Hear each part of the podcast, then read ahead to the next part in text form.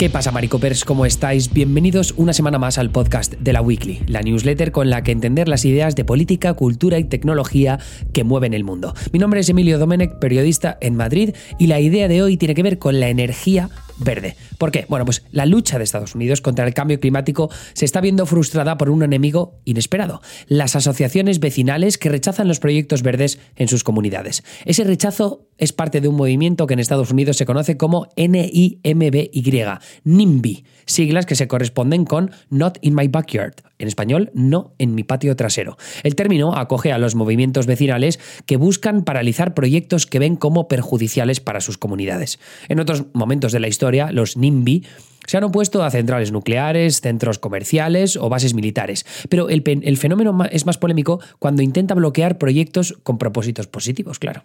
En Estados Unidos, los NIMBY han tenido un impacto destacado en la crisis de la vivienda por el rechazo de muchas comunidades a construir nuevas casas. Pero ahora la preocupación salta a la transición ecológica conforme más y más comunidades, especialmente en las zonas rurales, ponen el grito en el cielo para frenar proyectos verdes. Las partes implicadas tienen distintas formas de ver la situación. Las comunidades afectadas por esos proyectos creen que sacrifican demasiado a cambio de poco, mientras que la administración de Joe Biden estima que la situación hará imposible alcanzar los objetivos climáticos del país. Y mientras tanto, el reloj climático sigue en marcha. Uno de los compromisos estrella de la administración de Biden es el de situar a Estados Unidos en una posición de liderazgo global en la lucha contra el cambio climático. Los objetivos son muy concretos. Su promesa incluye una transición total a la producción eléctrica libre de carbono para 2035 y una economía con cero emisiones netas para 2050.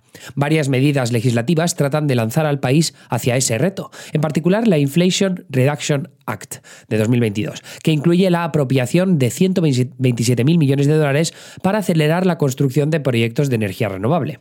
El ambicioso plan del presidente ha encontrado un freno en numerosos gobiernos locales del ámbito rural. Al verse presionados por la reacción NIMBY de sus vecinos, han paralizado proyectos de parques solares o eólicos. Y las razones que esgrimen en este caso van desde querer mantener el carácter tradicional de sus pueblos a preocupaciones medioambientales como la fauna o de salud pública por el ruido. El uso de la tierra para la producción de energía verde es un punto habitual de conflicto, ya que este tipo de tecnología requiere mucho más terreno para generar la misma electricidad que una planta que usa combustibles fósiles.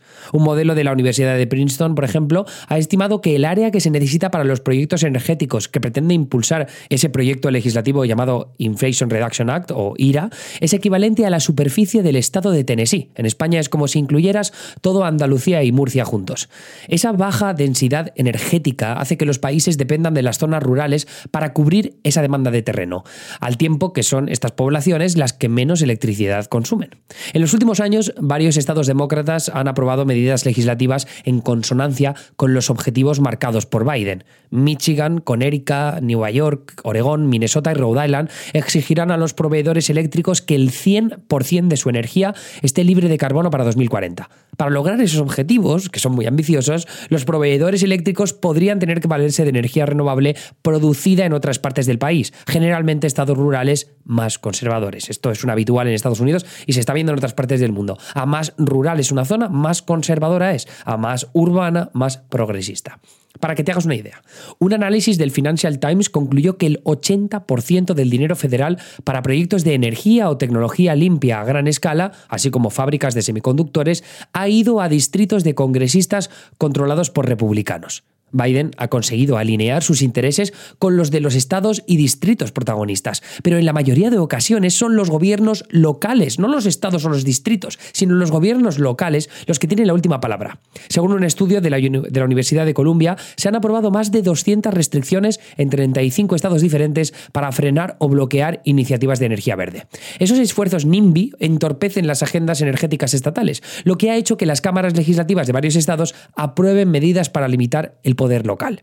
Es el caso de Michigan, por ejemplo, ¿no? donde las autoridades locales han paralizado más de 20 proyectos de energía renovable. El asunto es que en ese estado la totalidad de sus municipalidades tienen autoridad para calificar el uso de sus tierras, lo que les facilitaba la labor de oponerse a la construcción de parques eólicos y solares. En noviembre, la gobernadora demócrata Gretchen Whitmer firmó una ley que permite a una comisión desestimar los impedimentos locales por la llamada importancia estatal de los proyectos. El tema es que la medida ha generado controversia. Varios grupos locales han protestado por lo que consideran una invasión de competencias en contra de los valores de la política estadounidense, libertad y estas cosas.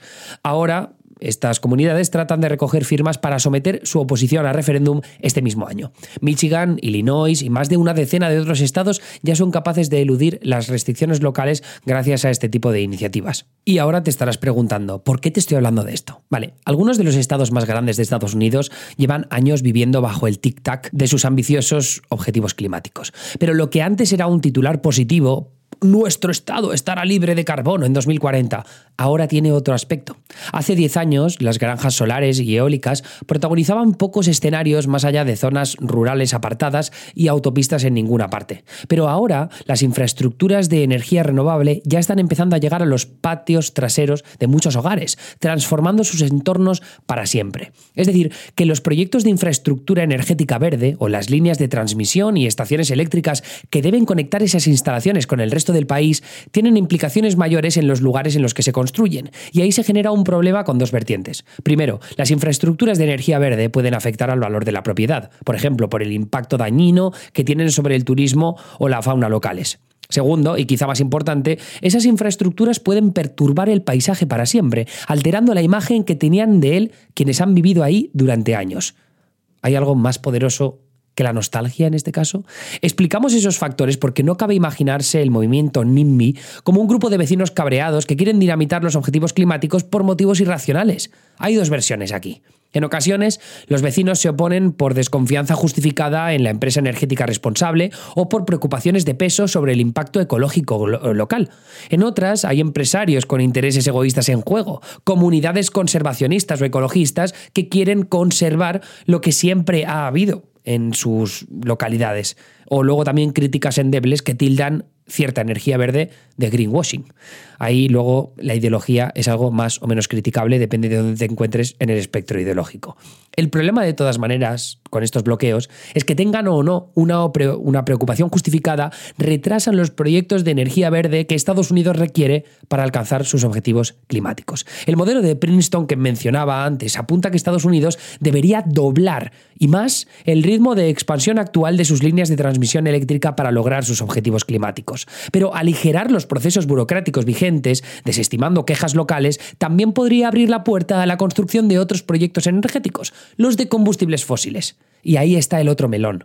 Los demócratas quieren facilitar la transición ecológica, pero hacerlo tendría que ser a costa de relajar las regulaciones medioambientales por las que tanto han luchado. Y eso es algo que quieren aprovechar los republicanos abriendo un doble frente. Por un lado, el de la aparición de nuevos proyectos de energía de combustibles fósiles allá donde se pueda potenciar la exploración, extracción y transporte de los mismos. Y por otro, el de valerse del movimiento NIMBY y de las guerras culturales actuales para rechazar los proyectos de energía verde e impulsar otros proyectos de combustibles fósiles más cercanos a su identidad ideológica. Los partidarios de la energía verde suelen achacar las reticencias locales al miedo al cambio o a la desinformación sobre las repercusiones de los proyectos. Esos son temores a veces auspiciados por líderes políticos como Donald Trump, que ha dicho esto de que mm, las granjas eólicas se cargan a multitud de pájaros y, madre mía es el fin del mundo. Y luego también esta desinformación es potenciada por voceros financiada por grandes compañías petroleras como ExxonMobil, como descubrió una investigación de Boston University. Por cierto, una universidad donde hice el máster. Eh. Pero a pesar de varias victorias NIMBY, la realidad es que la capacidad de producir energía verde de Estados Unidos no deja de aumentar. En Kansas, donde varios condados han aprobado moratorias y el Estado no puede sortearlas, casi la mitad de su red eléctrica depende de la energía eólica, comparado con un 7% en 2010. La tendencia de ese tipo, como en Kansas, es generalizada pero no suficiente para muchos estados, que buscan acelerar la transición o los millones de dólares que vienen con ella, minimizando el poder local. Los próximos años, por tanto, serán clave y las elecciones presidenciales de noviembre trascendentales. Como siempre, os lo iremos contando por aquí, en la weekly. Dicho lo cual, eso es todo lo que os tenía que contar hoy. Os envío un abrazo muy fuerte, no sin antes anunciar que estamos buscando gente que quiera participar en una serie de reuniones que vamos a organizar para decidir y moldear, definir mejor el futuro de la Weekly. Estamos tanteando eh, una mm, reestructuración de este proyecto periodístico independiente y queremos contar con vosotros para mm, intentar definirlo lo mejor posible. Hay cosas muy, muy, muy, muy, muy chulas en el horizonte, pero si las definimos mejor con vuestra colaboración, pues Dabuti. ¿Qué hacer para participar en, estos grupos, estas reuniones? Bueno, pues lo que tenéis que hacer es enviarme un email a yo.nanísimo.com, y o nanísimo.com, o simplemente responder al email que te ha llegado con esta newsletter si es que la has recibido en tu correo electrónico. Eso es todo por mi parte, como decía, os envío un abrazo y un beso, que vaya bien, hasta luego.